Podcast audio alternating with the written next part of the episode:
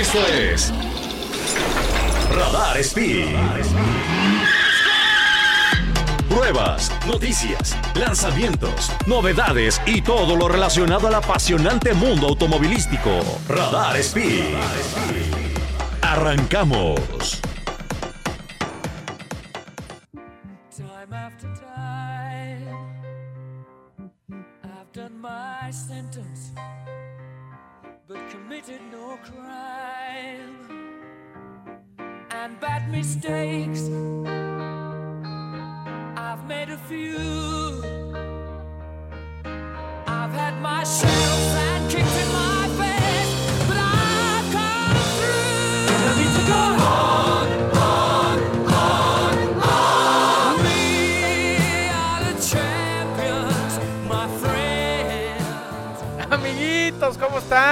Bienvenidos a un programa más de Radar Speed, el programa de autos para todos. A toda la gente que estaba acostumbrada hoy a escuchar otro programa en martes, les tengo noticias. Cambiamos ya de día, ya no van a ser los jueves, ahora van a ser todos los martes a las 7 de la noche. Así que bienvenidos a toda la gente nueva que está conociendo apenas Radar Speed. Seguramente son muy poquitos porque todos los demás ya escucharon nuestras historias de antes en la que platicábamos sobre el cambio. Eh, nos da muchísimo gusto, como siempre, que estén aquí con nosotros. Les saluda su amigo Sergio Peralta. Esto es Radar Speed, el programa de autos Pertuti, en el que hablamos mucho de coches, pero también de una y millones de tonterías que se nos puedan llegar a ocurrir.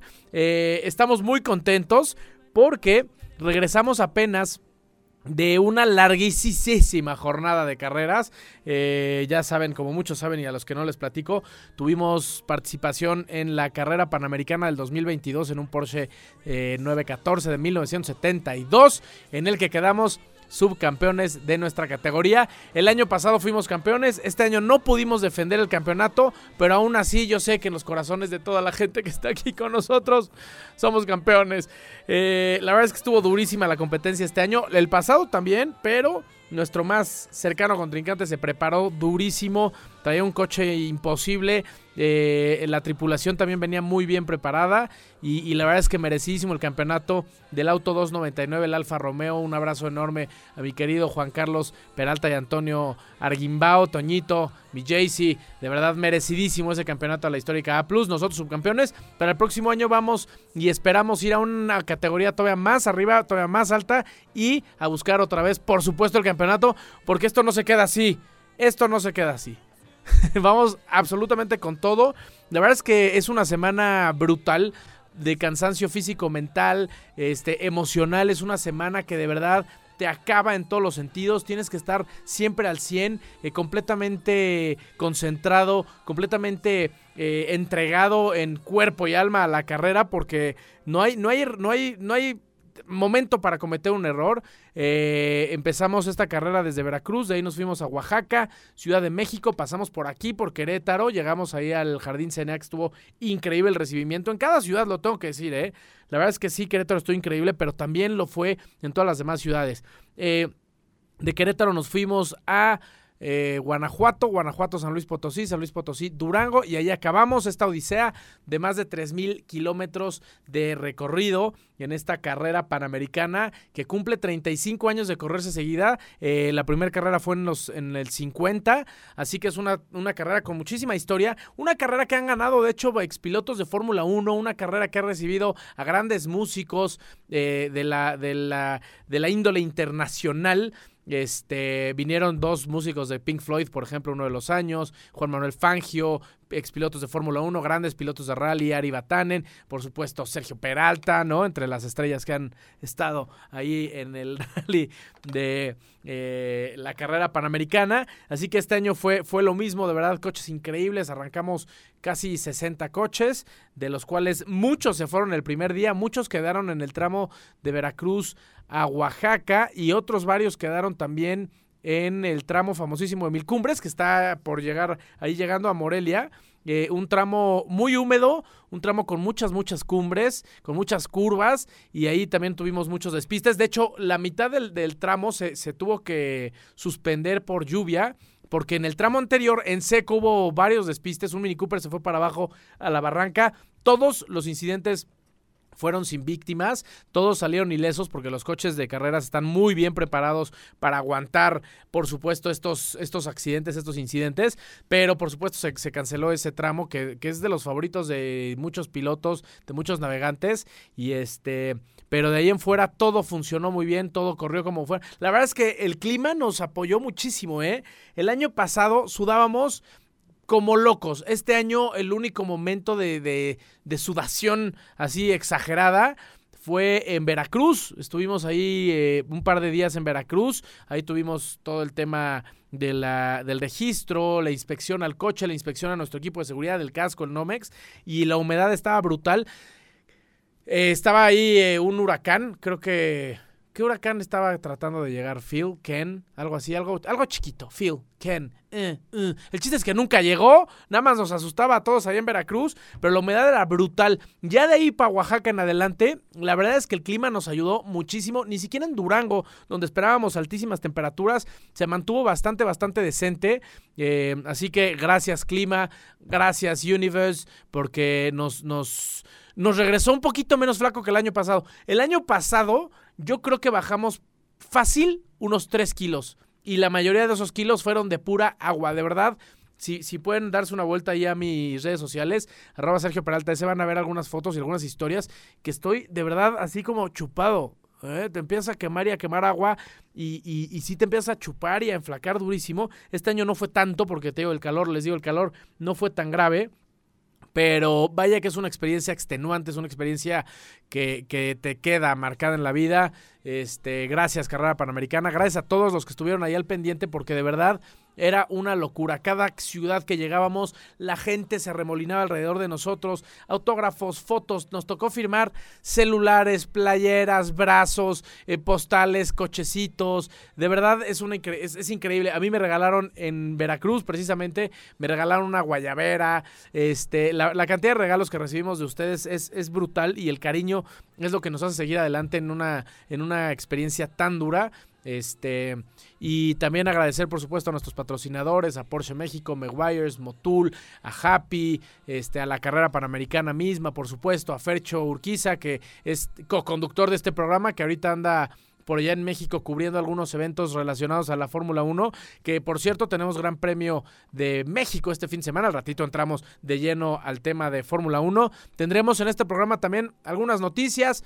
El fin pasado hubo Gran Premio de Estados Unidos en el que Max Verstappen repite victoria, a Checo Pérez no le fue tan bien como se esperaba, tuvo ahí algunos castigos, ya también entraremos de lleno ahí al tema de la Fórmula 1, mucha controversia como siempre en el mundo de del gran circo, eh, Fernando Alonso en una carrera espectacular, yo creo y me atrevo a decir que una de las más importantes de su carrera, ¿eh? Fernando Alonso después de haber sido bicampeón del mundo, eh, ya se había retirado, regresa y este fin de semana vivió una de las carreras más importantes. Estuvo en un accidente que pudo haber sido muy, muy grave y de manera milagrosa logró acabar y no solo logró acabar, sino que también logró acabar en los puntos. Así que ya entraremos de lleno ahí al tema de la Fórmula 1. Ya les dije, tenemos noticias. Los invito a que se nos acompañen en las redes sociales, arroba, arroba Sergio Peralta S y arroba Fer G Urquiza para que estemos ahí comentando como siempre si tienen dudas, preguntas, eh, comentarios, lo que les haga felices. Aquí estamos para ustedes como siempre. Vámonos rapidísimo a una cancioncita. Les voy a dejar un tema aquí para que vayan disfrutando del trafiquito y regresamos con su programa de radio favorito, Radar Speed, el programa de autos Pertuti.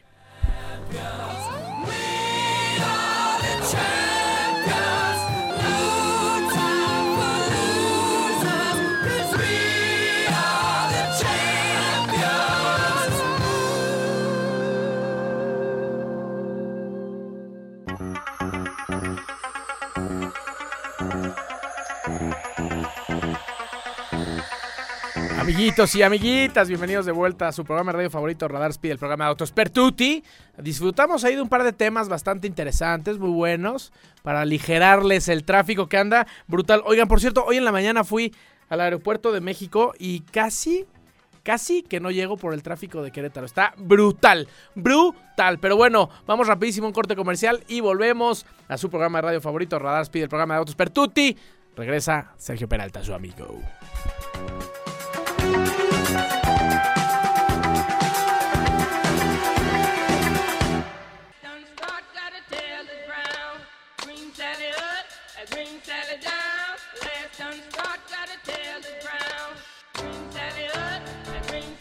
Amiguitos y amiguitas, bienvenidos de vuelta a este brevísimo corte comercial a su programa de radio favorito, Radar Speed, el programa de autos Pertuti. Si están en el caótico tráfico de la ciudad de Querétaro, les mando un gran abrazo. Abrazo, si nos están escuchando en el Bajío, otro abrazo igual de grande. En el resto del país también. Y oh, por supuesto, en el mundo también nos escuchan a través de Radar fm.mx. Está escuchando Radar Speed, el programa de autos Pertuti a través de Radar 107.5 y por supuesto Radar TV, el canal 71 de WIS. Le saluda como siempre con muchísimo gusto su amigo Sergio Peralta. Sergio Peralta. Aquí se habla mucho italiano en este programa. Se habla mucho italiano. Oigan, este fin de semana tuvimos un carrerón de Fórmula 1. Nos estamos acercando al final de la temporada. Iba a decir por fin, pero no, por fin no. Se va a acabar la temporada y vamos a estar bien tristes. Ustedes se van a acordar de mí. Cuando se acabe la temporada de Fórmula 1 mis ánimos y mis energías bajan al piso. Lo bueno es que por ahí tenemos Fórmula E, que está como que. Fórmula E está muy chistoso porque es como entre temporadas. Esos empiezan a la mitad de- de- del año y en diciembre hay carreras y entonces no nos quedamos este, sin nada. Eh, les decía que tuvimos Gran Premio de Estados Unidos, el, de Austin, para ser exactos, ahí en Cotton, el Circuit of the Americas. Un tremendo Gran Premio, una carrera bastante interesante. Este en la que el piloto español del equipo italiano Ferrari logra la pole position y no la logró por, por porque los de adelante hayan tenido este penalizaciones ni mucho menos. La logró en la pista haciendo vueltas rápidas dejando a su coequipero Charles Leclerc el piloto monegasco también de Ferrari en la segunda posición. Y en tercero Max Verstappen el ya bicampeón del mundo de Red Bull coequipero por supuesto de Checo Pérez, que por cierto Checo Pérez y Charles Leclerc tenían, venían los dos con una penalización que a Leclerc lo mandó a la posición 12 porque arrancó desde la 2. Bueno, tendría que haber arrancado desde la 2, pero lo penalizaron con 10 posiciones por cambios en, el, eh, en, en la planta de, for- de poder del motor. Y a Checo Pérez también lo castigaron, así que Checo arrancó desde la posición eh, número 9. Entonces, pues ahí se complicó un poco las cosas para Charles Leclerc y para Checo Pérez en el arranque. Y bueno, todos decíamos, bien, venga, vamos, Carlos Sainz de Ferrari, va a arrancar en la primera posición, ha luchado mucho tiempo, le, le hacía mucha falta lograr un resultado positivo al piloto español porque de repente es un piloto que se puede llegar a poner nervioso bajo presión. Es un piloto que tiene las manos necesarias, pero que le hace falta todavía, eh, no, no voy a decir madurez, porque no es madurez, le hace falta eh, trabajar la cabeza, trabajar la mente en cuanto a seguridad propia, en cuanto a, a saber y, hacerse merecedor del asiento en el que está ocupando ahí en la Fórmula 1. Eh, y todo esto lo digo porque en, en grandes premios anteriores había demostrado que es muy rápido, pero que bajo presión suele doblarse. Y, ¿qué creen? Este fin de semana no fue diferente. El piloto español arranca desde la primera posición, algunos metros adelante, unos 200, 200 y tantos metros adelante. El piloto holandés Max Verstappen de Red Bull ya lo había alcanzado, ya lo había pasado al piloto de Ferrari y llegando a la curva 1 tenía también ya el ataque de los dos Mercedes. Por un lado, por el lado derecho venía Lewis Hamilton y por el lado izquierdo, por la parte interna de la curva que era la izquierda, venía el piloto inglés George Russell, los dos, como ya les decía, de Mercedes, lo atacan durísimo. Eh, eh, Sainz ya había perdido la posición con Max Verstappen. Definitivamente Max Verstappen lanzó un ataque tempranerísimo. Como les decía, si bien no habían llegado a la primera curva, ya lo tenía por delante. Eh, Max Verstappen entra a la curva sin problemas. Carlos Sainz se abre, se abre demasiado a la curva, se abre, se abre, se abre mucho para tratar de hacer una línea que le permitiera acelerar antes. Pero eh, la verdad es que no se me hace un- una, una decisión correcta cuando traes a otros 18 pelados atrás de ti queriéndote ganar la posición. Eso lo haces cuando vienes peleando con uno solo y vienes ahí, ¿no? Peleando fuerte. Pero cuando traes a todos los demás detrás, eh, abrir la puerta de esa manera es abrirle la puerta a los problemas y fue exactamente lo que pasó. Carlos Sainz se abre a la derecha, le deja la puerta abierta o lo que parecía ser la puerta abierta a George Russell, el piloto de Mercedes. El piloto de Mercedes quiere ir por la parte interna. Eh, falla la frenada, bloquea las ruedas y le pega a Carlos Sainz haciéndolo hacer o obligándolo a hacer un trompo y que le arruina la carrera por completo al piloto español de Ferrari que reporta ponchadura después de este después de este trompo y entrando a los pits, guardan el coche en el garage y dicen hasta aquí se acabó la carrera para Carlos Sainz. Lástima, esto es lo que menos necesitaba el piloto español, que venía luchando por ahí el tercero o cuarto puesto del campeonato, así que mal para Carlos Sainz, bien para Max Verstappen, que tuvo una arrancada impresionante. Y otro de los que, del que quiero hablar también es gran carrerón de Lewis Hamilton en Mercedes, que termina en la segunda posición y supo mantener ahí muy bien este puesto. Buena estrategia el equipo de Mercedes. Y también un aplauso enorme a Charles Leclerc, el piloto monegasco de Ferrari, que termina en el tercer puesto, subiendo el tercer escalón después de haber ar- arrancado desde eh, la posición número 12, estuvo luchando. Llegó un momento al principio de la carrera, les tengo que decir, llegó un momento que se empezó a atorar, porque Checo Pérez, que arrancó en el 9, iba avanzando, avanzando, avanzando en las posiciones, pero Leclerc parecía que se atoraba. No iba al ritmo de, Pérez, que es su, su más cercano competidor ahorita. Están peleando precisamente por el subcampeonato del mundo, nada más y nada menos. Este, pero Charles Leclerc al final del día termina llevándose el tercer puesto y mandando al piloto mexicano de Red Bull Checo Pérez a la cuarta posición. Eh, así acaban, eh, así acaba el resultado del Gran Premio de Estados Unidos. George Russell de Mercedes en el quinto, Lando Norris en el seis, Sebastian Vettel que también hizo un gran carrerón, un piloto alemán, cuatro veces campeón del mundo, que llegó a liderar algunas vueltas.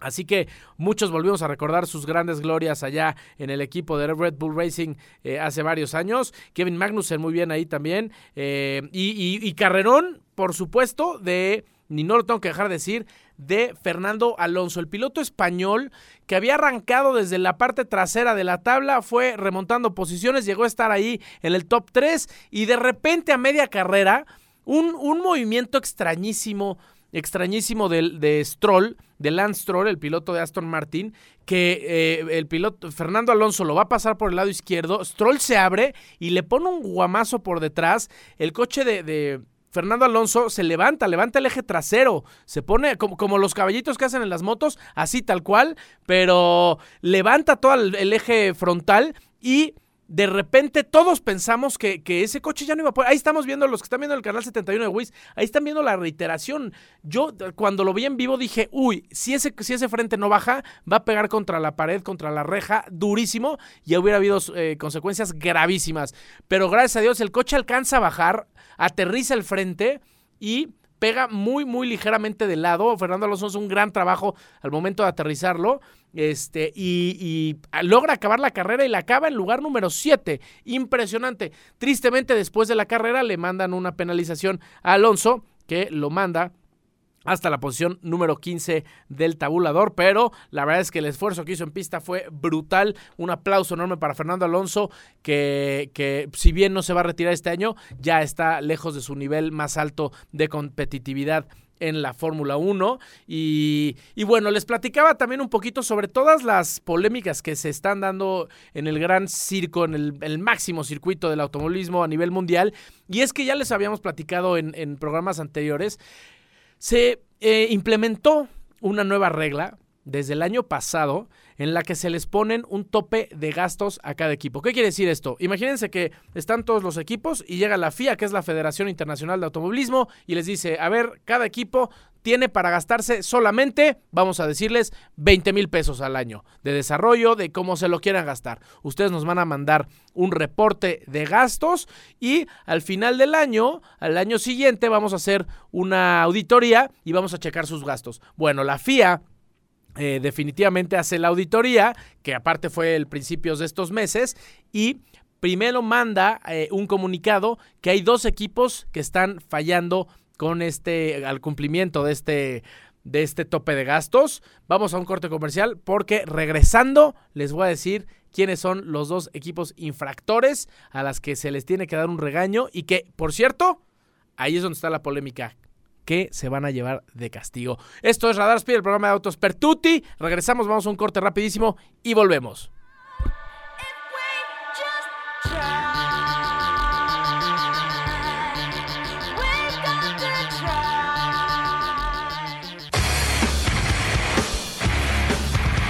Oh yeah. Oh sí. amiguitos, amiguitas, ¿cómo están? Bienvenidos de vuelta a su programa radio favorito Radar Speed, el programa de autos Pertuti.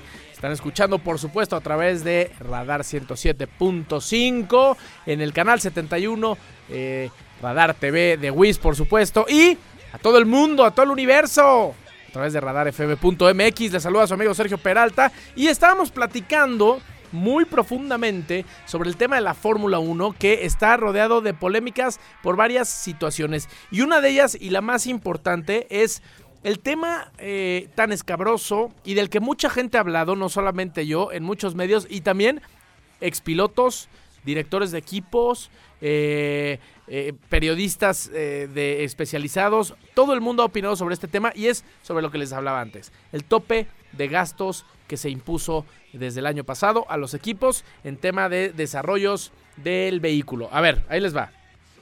Yo les decía que cada equipo, eh, la FIA les ponía un límite, 20 mil pesos por decir una cosa. Iban a gastarse esos 20 mil pesos en desarrollo del coche, en diferentes cosas, en tests, en eh, túneles de viento, que es en donde se desarrolla todo el tema aerodinámico. Esos alerones que ven que tienen los coches de Fórmula 1, por supuesto llevan muchas, muchas horas de desarrollo, de ingeniería, de aerodinámica, para, para que los coches sean más rápidos en las curvas, más rápidos en las rectas, etcétera. Desarrollo también, por supuesto, del tren motor, eh, de toda la caja de velocidades, del motor, del sistema híbrido, etcétera, etcétera. Hay un millón de cosas en las que te puedes gastar esos, entre comillas, 20 mil pesos. Ya hicieron el corte del año pasado. El año pasado recordemos que Max Verstappen fue campeón del mundo, ¿ok? Hicieron corte para este año. Eh, hace un mes tenían que haber entregado los resultados la FIA después de la auditoría que se tenía que hacer. Y resulta que como resultado preliminar había dos equipos que habían fallado en este tope presupuestal. Uno es nada más y nada menos que Aston Martin. Aston Martin eh, incurrió en una penalización, pero dice la FIA que es una penalización leve, que más, más que pasarse el presupuesto fue en cómo llevaron a cabo los procesos, ¿ok? Entonces fue una... Fue un tema bastante ligero en el que el castigo seguramente será muy muy leve, igual quizá algún castigo ahí monetario, eh, que le paguen a la federación algún par de millones de euros y con eso está saldada la deuda. Pero el otro caso, el otro equipo, teóricamente y lo que se dice es que sí incurrió en una falta grave al límite presupuestario que se había eh, puesto por parte de la federación. ¿Qué quiere decir? Que se pasaron de los 20 mil pesos, ¿ok? Acuérdense que estos 20 mil pesos no son 20 mil pesos, es mucho más, varios millones y millones de dólares. Pero se pasaron de esta lana y eh, el director de este equipo, que ahorita les voy a decir quién es, dijo que, que, que ellos no tenían ninguna duda sobre, sobre, sus resultados. Ellos tenían todas las, las, hojas de cálculo hechas, derechas. Los contadores estaban trabajando muy de cerca con la FIA. Pero al final eh, la FIA logró probar que este equipo había incurrido en este tope. Y el equipo que incurrió precisamente es el equipo que acaba de ganar el campeonato de constructores el fin pasado. Y estoy hablando nada más y nada menos que de Red Bull Racing, señores. El equipo de Checo Pérez y el equipo del campeón mundial Max Verstappen. Así que ahora Red Bull se encuentra en el ojo del huracán literalmente. Todos, todos quieren que las sanciones sean muy serias para Red Bull Racing y tiene razón porque la verdad es que si hay una regla sobre el tema de lana, esto sí da muchas ventajas. No se sabe bien en dónde fue donde se gastó eh, el dinero extra. No hay forma ahorita de saber. La FIA sigue investigando. Lo que sí es seguro es que sí se pasaron del presupuesto. Entonces...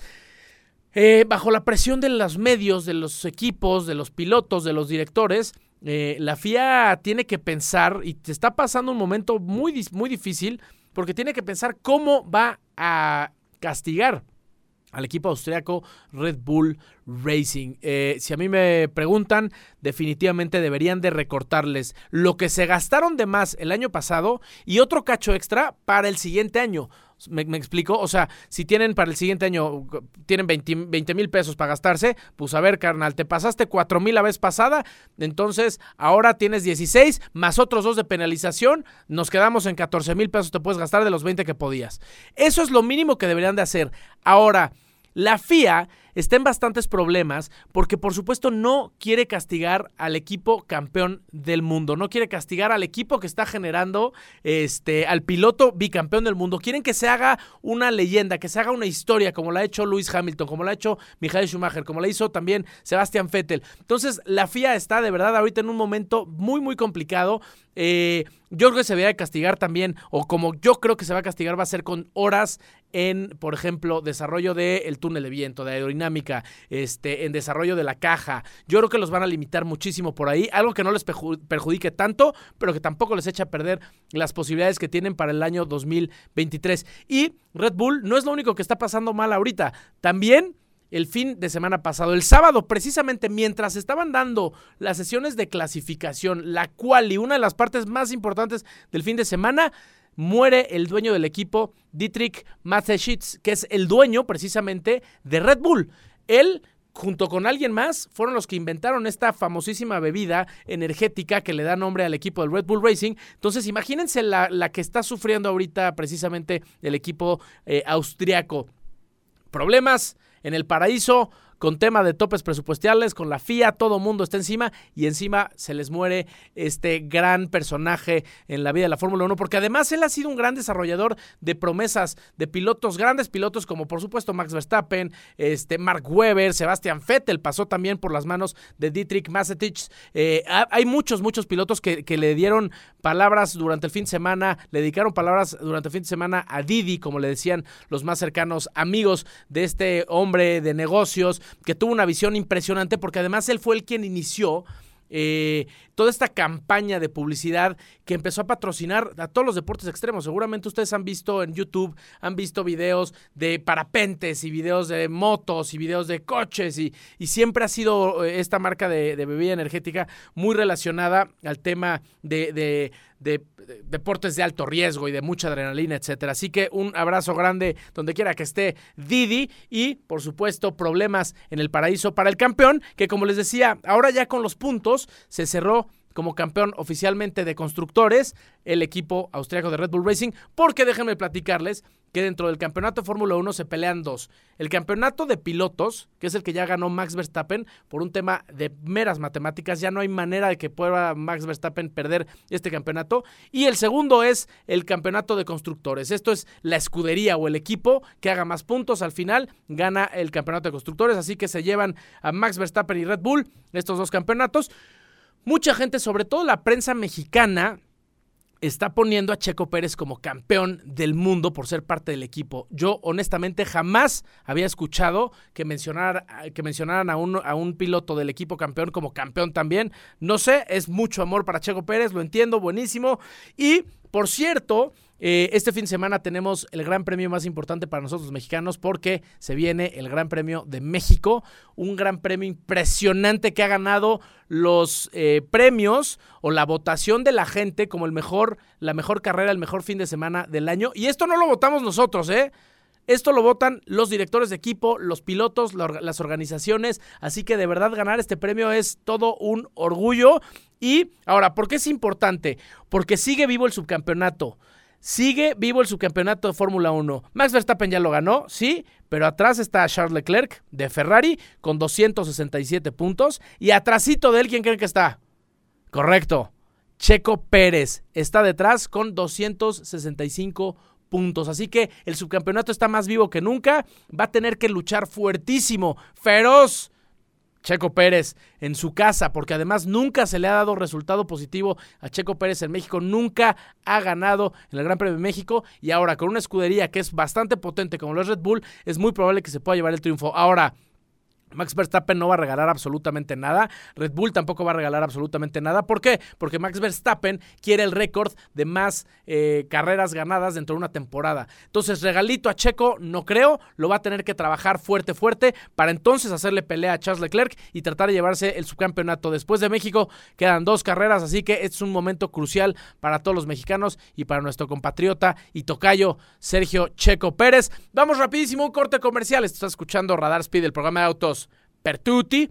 Les saluda como siempre su amigo Sergio Peralta. Vamos a un corte y volvemos.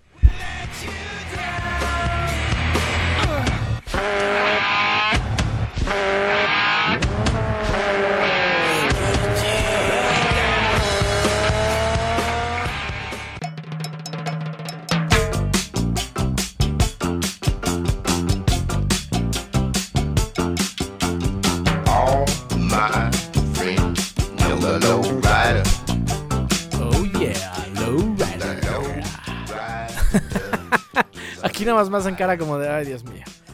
¿En qué momento le dimos un micrófono a este güey? Queridos amigos, bienvenidos al último bloque ah, de su programa favorito, Radar Speed, el programa Autos per Tutti. Les saluda como siempre su amigo Sergio Peralta y están escuchando el mejor programa de radio de México. El cono norte, el cono sur, el continente, la parte media de Mordor y, y alrededores. Eh, oigan, les contaba que Ferchito Gómez Urquiza es también parte de este programa, pero lo mandamos de adelantada al Gran Premio de México. Oh yeah, I miss you, Ferwango. Oh yeah, Ferwango Gómez Urquiza. Oye, y como extrañamos a, a Ferchito, eh, fíjense que tenemos una prueba de la semana que nos va a platicar él mismo, con su propia voz y su regordete cuerpo.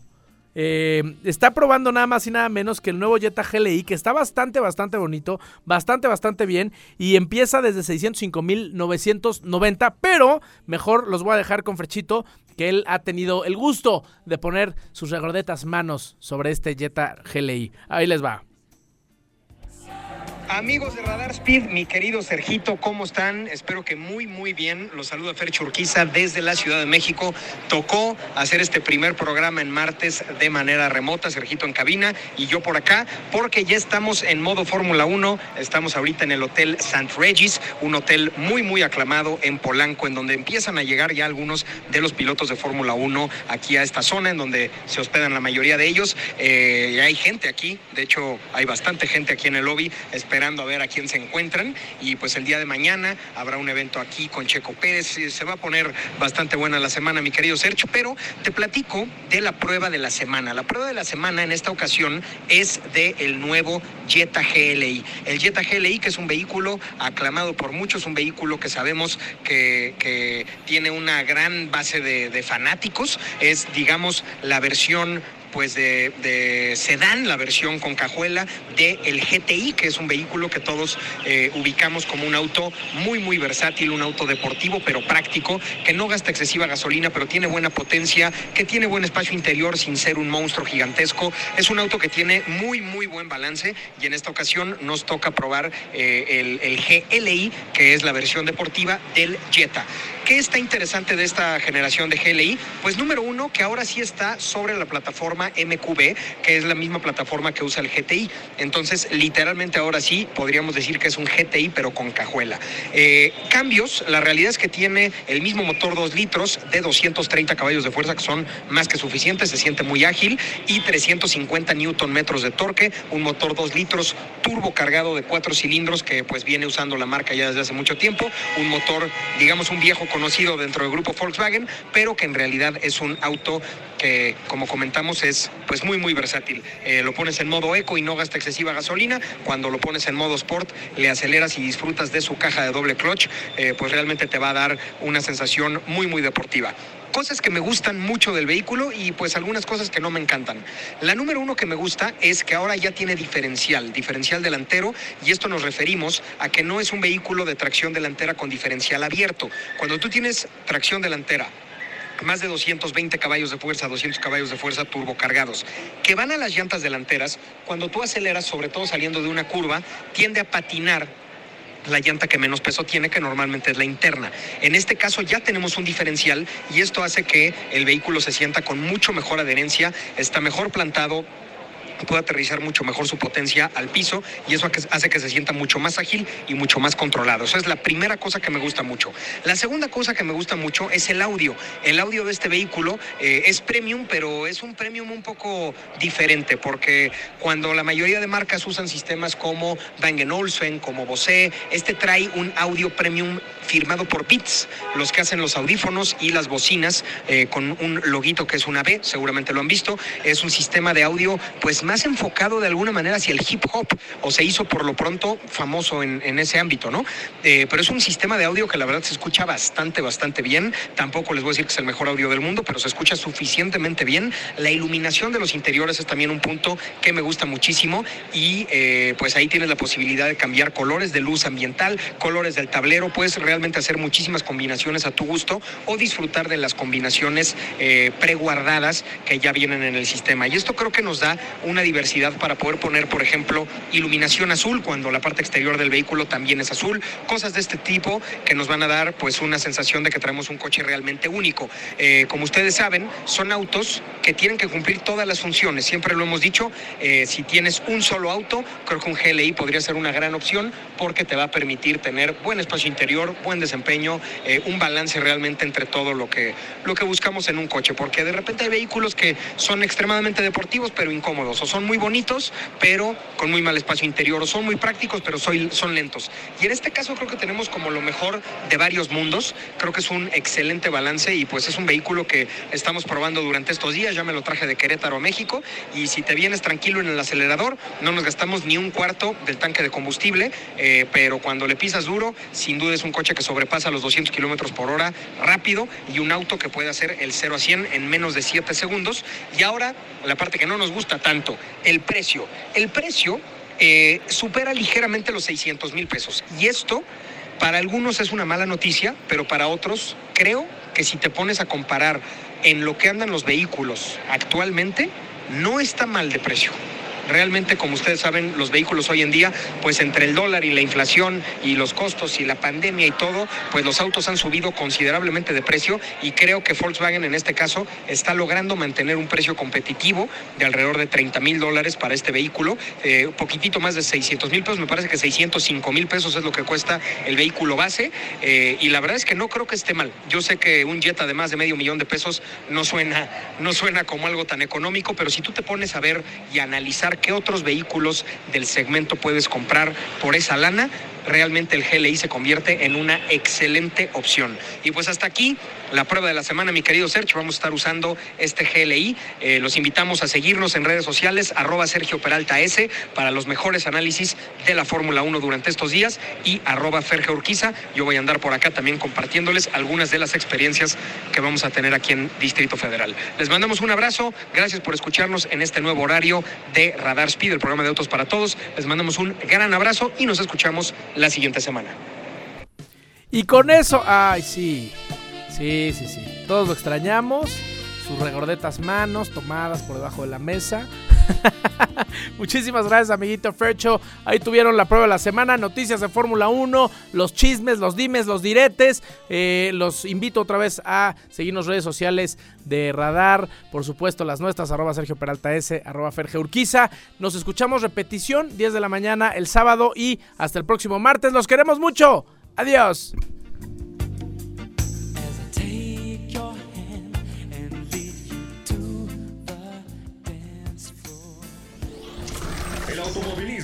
No es un simple deporte. Es una disciplina y en Radar Speed te enterarás de todas las noticias, novedades, lanzamientos y todo lo relacionado al apasionante mundo automovilístico. Escúchanos en una próxima emisión aquí por Radar 107.5 FM. Lo ves. Radar TV, Canal 71, la tele de Querétaro. Lo escuchas. Radar 107.5 FM. En transmisión simultánea. Continuamos.